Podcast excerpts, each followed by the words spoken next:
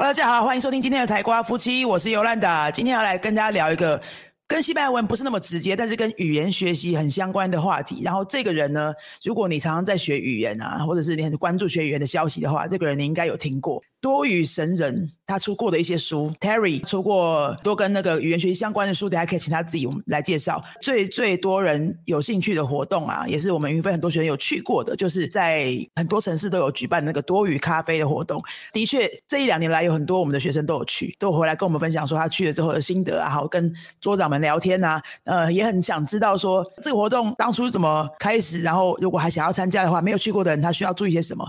那我们今天会简单聊一下这个之外呢。还会再聊一下 Terry，他有很多可能比较少人有注意到的活动，但是非常深入、非常有趣，跟学语言非常有相关的活动。我们请 Terry 自己来跟大家介绍，欢迎 Terry。Hola，buenas tardes。Buenas tardes。好，我是 Terry 啊，谢谢这个 Yolanda 老师邀请我来上《开瓜夫妻》这个节目。那我跟他也是很多年的朋友，考虑到有一些。听众朋友可能不认识我，所以我还是简单自我介绍一下。Entonces me llamo Terry, tengo treinta y ocho nueve años. Crecí y nació en Taipei. Mucho gusto. 那我是多语咖啡这个活动的创办。那我们应该是跟云飞是同一个岁数，应该是同一年开始去做活动。好，我现在还多了一个身份，是台湾多语言习得发展与推广协会的理事长。嗯，好，那还有一个很重要的工作是两年前开始的，那我加入了呃行政会原住民委员会里面下面的原住民语言基金会担任顾问的工作，那帮原语会做一些呃教师训练啊，或是一些课程的设计，那还有去帮他们做呃对外的推广，好，所以目前大概就主要是这三个方向跟三个工作，好。那以上是我的自我介绍。Gracias por tu presentación。你的那个多余咖啡的活动啊，现在好像在全台湾很多城市都有同步进行，对不对？对，我们在台北、台中、高雄跟台南，那都有固定举办。那因为受到那个疫情的影响，所以啊，没有像疫情之前频繁。但是目前也在出出逐渐就是稳定的恢复当中。其中以台北的活动是最多最完整。那我们每个礼拜三跟每个礼拜六在台北固定的场地呢，都会举办台北的多语咖啡。那语言种类也是最丰富的。嗯，这个多语咖啡简单说一下，我们学西班牙文的朋友去是可以可以做什么事情？可以练习到什么？可以见到母语是西班牙文的人。嗯，然后你可以像。交朋友的方式，跟他用西班牙文对谈，那他会有无限的爱心跟耐心陪你讲西班牙文，只要你愿意讲的话。但他唯一不会做的事情就是教你西班牙文，就是我们上课学不到的事情啦。对，平起平坐，对等的对待你。那希望你跟他讲西班牙文。我跟你说，台湾人最担心的就是我讲的那么烂，我真的可以去吗？我初级而已，我就阿乌诺的程度，我这样练得到东西吗？会不会浪费时间？这个我们等下可以再谈，但是我要跟你说，就是没有烂或是好，只有你愿意讲或是不会讲，跟程度真的没有关系。是看起来一个很简单的问题，但是很多人可能一辈子他都搞不清楚。我只要给你一次机会，让你真的去体验，叫做这个跟程度没有关系，你就马上懂。其实我很多年前有去参加过一两次，我还住在台北的时候，然后我是去法文桌。啊，我那时候的发文还蛮还蛮不怎么样的，大概就 A two 吧。然后的确也有练到蛮多东西。那的确，他那个环境就是他不是上课，很多人就是会把它想成上课。如果没去过的话，就会有这些担心嘛。他不是上课，你就坐在一个桌子那边，然后就会有一个讲法文母语的人啊。其他人坐在同桌的人的大家程度都不一样，可是就看你当下要聊什么，就随便你聊天这样。然后他其实也不太纠正你什么东西，就不是上课嘛，哈。然后就是让创你创造了一个让你可以用这个语言认识人交流的环境啦。嗯，那你可以把它想成去交朋友就好了，轻松的心态去交朋友这样，然后看你能讲到什么就讲什么。那可能有时候你可能会觉得第一次去害羞不敢讲，就旁边就用听的。那如果他愿意去第二次、第三次，其实你慢慢就会练到很多东西。云飞的学生今年有好几个都有去，而且去了好几次，然后回来上课的时候有跟我们说他们去了，然后在那边同桌的西语做语。聊一聊才发现，哎，你也在云飞学哦，哎，你也在云飞学哦，就是在那边发现，因为线上课嘛，所以可能没有认识到这样。那以上就是多语咖啡，我们简单介绍一下。所以如果你住在刚刚才也说这些城市，台北、台中、台南、高雄，对不对？你可以去搜寻一下，我们可以，我们那个社团也会放在这个节目的说明栏这一节说明栏里面，可以去搜寻一下，看你有没有兴趣去玩玩看啊。学西文的朋友，或者你有想要练习其他语言也可以。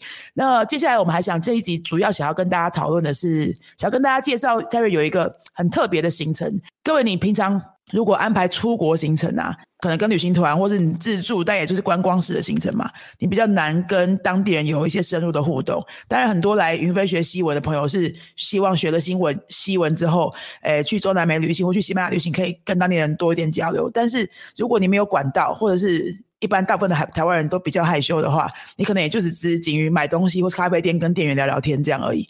那 Terry 有一些行程啊，他有一些很棒的理念。我看到他的文章之后，我就觉得要请他来跟大家介绍一下，你那个行程是怎么样规划，可以让台湾人过去之后二十四小时都有母语者陪你讲话。OK，所以我来讲一下整个他的为什么会有这样子的东西出现。这个活动呢，它叫做沉浸式习，意思就是说呢，你今天到一个国家，你想要在那边充分的练，可以透过我的安排，可以让你在这个国家呢，比如说你。假设我们先假设你去西班牙，你透过我的安排，我就可以让你在西班牙的某一个城市，好马德里好了，然后呢，你想要从早到晚都有西班牙人无私，然后又有大爱的陪你讲西文，那我就可以让你做到这件事情，而且它不是特别为你做这件事情，而是在你从事各种不同的活动当中，自然而然的会跟这些人有用西班牙语的互动。为什么做这样子的设计呢？就是我是一个一辈子都在学语言的人，不是学语言学了几个之后，二十岁我之后我就不再学了。我每年都要学一个到三个新的语言，学到什么程度那是另外一回事。在不断学语言跟研究语言的过程当中，我发现一件事情，就是在最理想的状态，就是一直有母语人士大爱无私的在你旁边，这是对你帮助最大的。那只是我们一般成年人，我们得不到这样子的环境，要小孩才有才有这样子的父母。我透过就是一些呃研究跟一些思考跟一些创意。那我就发现，嗯，其实你想要跟小孩一样有二十四小时父母陪在你旁边那种感觉的话，其实不是不可能。那这有一些细节的东西，大家可以去讨论。那今天一定没有时间再讲这些，所以我到任何一个国家，我都有一套方法，一套 SOP，让我用最快最短的时间取得二十四小时都有语言父母的环境。久而久之呢，我就在思考，想说，哎，我没有办法把这样的方法系统性的传给其他在学语言的人，就是说，哎，我创造出来这个环境，A B C D E，其他的人都可以去使用。哎，这个人想要练日文，那我只他只要到大阪，只要跟我说，那当然我可能会收取费用，然后是提出一些条件。好，那你就可以用这个环境，那这些人呢，都可以。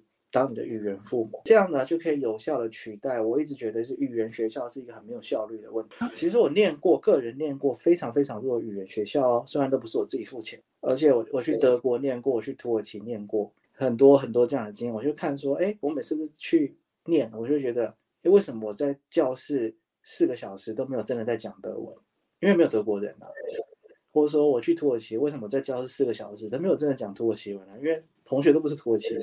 我都已经来德国了，那我应该是要整天跟土德国人讲话，这样才有意义啊，对吧？所以透过沉浸式习得这样子的新形态的留游学的设计，可以让一个想要去短期留游学的人，他可以在最短时间之内受到最大的语言刺激，而且是跟母语人士做真实的互动。也就是说，这些人不是老师，他不是收了钱然后来为你做这个服务。而是他真的想要来跟你交流，所以你是可以真的交到朋友的。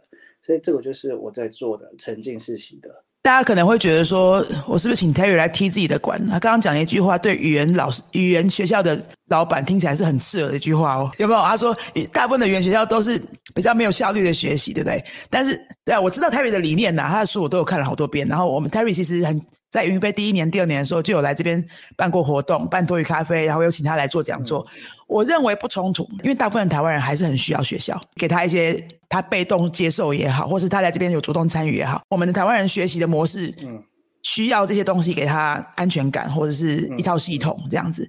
然后大部分人可能也没有办法一直出国嘛，至少在台湾的这段时间，哈，你你你累积到一个程度，这些可能是大部分人会需要的。但我觉得 Terry 的活动是非常好的互补，就是如果我们都已经累积到一个程度，或者你学了一段时间之后。你是不是愿意打开心胸，刺激去接受一些没有经历过的体验？哎，这样子走一遭之后，你回来之后，你对于语言学习这件事情想法会完全不一样啊。我针对就是在非台湾学习的时候，其实我还有就是两个点，第一个是说，其实不是跟云飞冲到哦，一直是这样讲哦。我说你今天都已经坐飞机坐到马德里了，语言学校上这些文法单字，那你在云飞学就好了，你干嘛要飞去马德里学做一样的？这是一个很重要的点哦。我不是说你不可以学文法或者学单词或学那个没有用哦，那这个可以另外讨论了。嗯，而是说你都已经坐飞机坐到马德里了，你为什么要在做在台湾云飞你就可以做的事情？对，所以我就觉得真的坐飞机去国外的语言学校多此一举嘛。你在台湾就可以上一样的东西，那你不要看那些开很大的上日文的、上英文的，还是上西班牙文的，有时候品质可以很差哦，差到你完全不能想象。对，这个由第三方来讲就蛮有说服力的。我自己我自己这两年来上了各种国家的语言学校线上课，我真的对云飞的品质还蛮有信心的。即使是云飞最新的老师，今年最前的老师，可能都胜过很多。这不是开玩笑的，甚至那种大学附属的语言中心都可以教的很烂哦，都可以教的很烂。我不我不要讲哪一家，这一点我觉得你要上那些东西，你在你的国家里自己上就好了。日文也是一样，学英文也是一样。你不要再花那个钱，然后跑去那些国家，然后超过一半的时间又在上那一些你本来在台湾你就可以上的东西。没错。第二个点，就像老师说的，我觉得后来我也不去强调说，哎，那个好，那个不好，反正这样子的东西你就是有需求嘛。不管你是相信要先学基础再去跟人互动，还是不用学基础都可以。嗯，我觉得没关系。但是你到某个点，你不跟母语人士长时间互动，你就是没有办法进步嘛。没错，对，那这个服务要谁来提供？嗯，现在看市场上没有人提供这样子的东西，那就是我。有人就是需要嘛，所以不管你怎么想，你有什么理论，或是你觉得怎么学比较好，你最后就是需要很多母语人士啊。那你要来找我这个母语人士供应商嘛，对不对？母语人士供应商啊，这个好精准的词哦。Terry 的这个理念真的是我多年来这样子认识他是非常佩服的，因为没有人做的事情一定是很难做的，然后要让很多人懂这些概念，他也真的去把这些产品都弄出来，就是所谓的供应商，母语人士供应商，整个服务一整套都每一年都有新的改版改版这样弄出来，就是真的很喜欢语言呐。那他刚刚说。每一年都会再学一两个新的嘛。那七八年前我认识他的时候，他就已经会十几种了，二十几种了。现在不知道是收集到多少了，我们可能也数不完了。大家去看他的书就知道了哈。你刚刚介绍了，简单介绍的，就是你那个沉浸式习得的这个理念。那我们现在来可不可以具体说一下，现在有送台湾人去哪些国家？这个这个这个服务有去哪些国家？嗯，目前只有日本跟美国，因为日本还是比较近，然后台湾人学日文就是很大众。那所以日本目前比较多，美国也是有一定的数量一直在去。目前只提供就是英文学习者和日文学习者这样子服务。我们这边的听众都是学西班牙文的嘛，大家一定会想要接着问，我就帮他们问的，为什么没有西班牙文的国家？一个原因是说，我们刚才在讨论时候，其实就是说，其实这种容不容易跟母语人士打成一片呢，还是有文化的差异啦。像举例来说，最难的就是日本，日本哈，就算你胆量很够。你一直缠着日本人，他还是不会想要理你。没错，对那跟你日文好不好也没关系，也没有关系。他就觉得你来干嘛？西班牙文刚好是一个，你就算西班牙文很不好，或是你自己觉得你很不好，你只要稍微跟人家讲几句，哦，这些就很热情。像我最喜欢墨西哥人哦，因为就是你只要跟他讲几句，他就很热情，很愿意就是跟你一直聊。天生的语言父母，所以我会觉得说，一个学日西班牙文的人角度来看，你只要敢踏出第一步。这些西语系国家的人都会给你很大很大的回馈，然后你就会觉得哇，怎么这么好？所以我没有积极的想要去做这一块。那另外一个原因当然还是，其实台湾学西文的人还是少啦。其实你个人在经营呃人际关系的成本会非常非常大，顺位当然就会排比较后面，就是说，哎。那以后比较有机会的时候再来做。刚刚 Terry 讲的这个点蛮有趣的哦，就是如果你想要有一个沉浸式习得的旅程的话，其实你不太需要 Terry 提供这样一个特殊的服务，你就你只要敢，你飞过去那些国家，然后你开口愿意讲，你可以自己取得。哎，他的意思是说，需要他的程度没有这么大，比起日本来说，对不对？对啊，我就举一个我自己的实例，因为我真的就干过这样的事情。哦，好，来听听看。就是我在学西班牙文的时候，我就是。跑到一个墨西哥叫做 El m o s i o 的城市，一定没有人知道。那这个城市最有名的事情是，Snoopy 的作者其实是在这个城市出生的。啊，其他都其他都不有名，其他通通都不有名。墨西哥西北部一个叫做 Sonora Estado de Sonora 的。我当初是一个人都不认识哦，我只是刚好有一个朋友，他在那边，他的一个朋友的朋友，他在那边有一个小小的套房可以出租，雅房啦，就是没有厕所，就很勇敢的跟我那个朋友说：“你去叫你那个朋友把那个雅房租租给我，在那个城市里的什么角落我都不管，反正就去到那个城市。”好，然后我就开始一个月在那边，没有人告诉我要去哪里。我没有认识任何一个人，那我怎么开始沉浸式习的呢？我就每天呢坐在转角的一个叫做墨西哥中南美的杂货店，它叫做 Abarotes，然后跟老板聊天，然后他们都觉得没有关系，然后每个人都叫你去逆斗，聊什么呢？又不认识，聊什么？没关系，就问他说什么东西好吃，那个多少钱，就随便乱聊，我就讲，然后说刚刚那个买东西的大妈叫什么名字？那你就每天去，大家就会认识你，哎，然后开始就有人来问我说。你今天晚上要做什么？我们这个 Shamacos 啊，就是年轻人在这边有聚会啊，那你就来，或是说谁又邀请你去他家？我说，哎，等一下我们要去那个比较大的超市，你要不要跟我一起去？就是这么热情啊，就朋友就越来越多，越来越多，越来越多啊。后来就整个社区都认识我了，就这样莫名其妙就可以融入他们的生活了。中南美洲人就这样，好了，墨西哥人就这样好不好？其他的我不敢讲。然后这些人到今天都跟我非常非常好。杂货店老板这个家族啊，他们还有亲戚在洛杉矶，在凤凰城。哦，这十几年来，我们就是常常就是互相去拜访，然后大家都记得我，他们都觉得很好啊，就是一个很棒的经验。所以我就觉得这个学西班牙文付钱就是太不值得。对啊，因为每个人就是很多就是拉美民国家的人的个性就是，他明明只有一块钱，他还要给你两块钱，就是这样。嗯，没错。真的真的，他们不会觉得你很怪吗？你来你在这边干嘛？就是不会啊。我是说我要来这边练西班牙文，每个人会七嘴八舌，就有各种不同的意见。有人就说为什么他不去学校？但是也有人就是你知道吗？天生对于学语言很有 sense，他就说哦，你不要看这样，他这样是最好的学习法。他就是很有 sense，他说你看我们以前学西班牙文也是这样学的，啊就是一直跟讲西班牙文在一起，然后一直讲一直讲。对，那反正就是很好玩啊。当然一个月在那边第一次去有很多很多趣事啊。然后你看，可是最后最值得，我还是觉得哦，不是你有没有学到语言，还是什么，是这个情谊啦。对，你看是十几年，最近九月又才去看他们在洛杉矶那一瓶。群亲戚哦，大家还是很记得我们当年就是一个奇怪的亲一斗，还是一直坚持自己是台湾 ness。所以我说，如果你们真的想要去这样学习文，其实真的是就是你跨出那一步，哇，你会就是得到就是很多东西。你说付钱，然后也许我会觉得。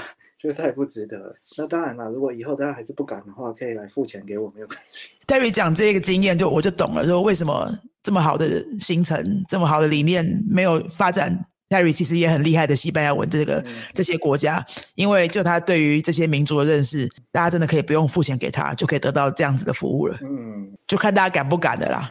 但我知道百分之九十九的人都不敢啊，至少云飞的学生，因为我们现在有点岔题了，但是。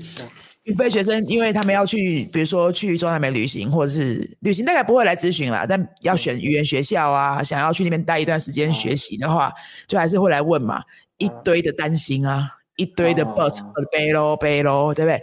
听完 Terry 这一段之后，你其实没有什么好背喽的，你没有学校也可以，你就直接去吧。真的人非常好，非常非常好，就每个每个国家都几乎都是这样了。好了，那有几个我不知道的，那。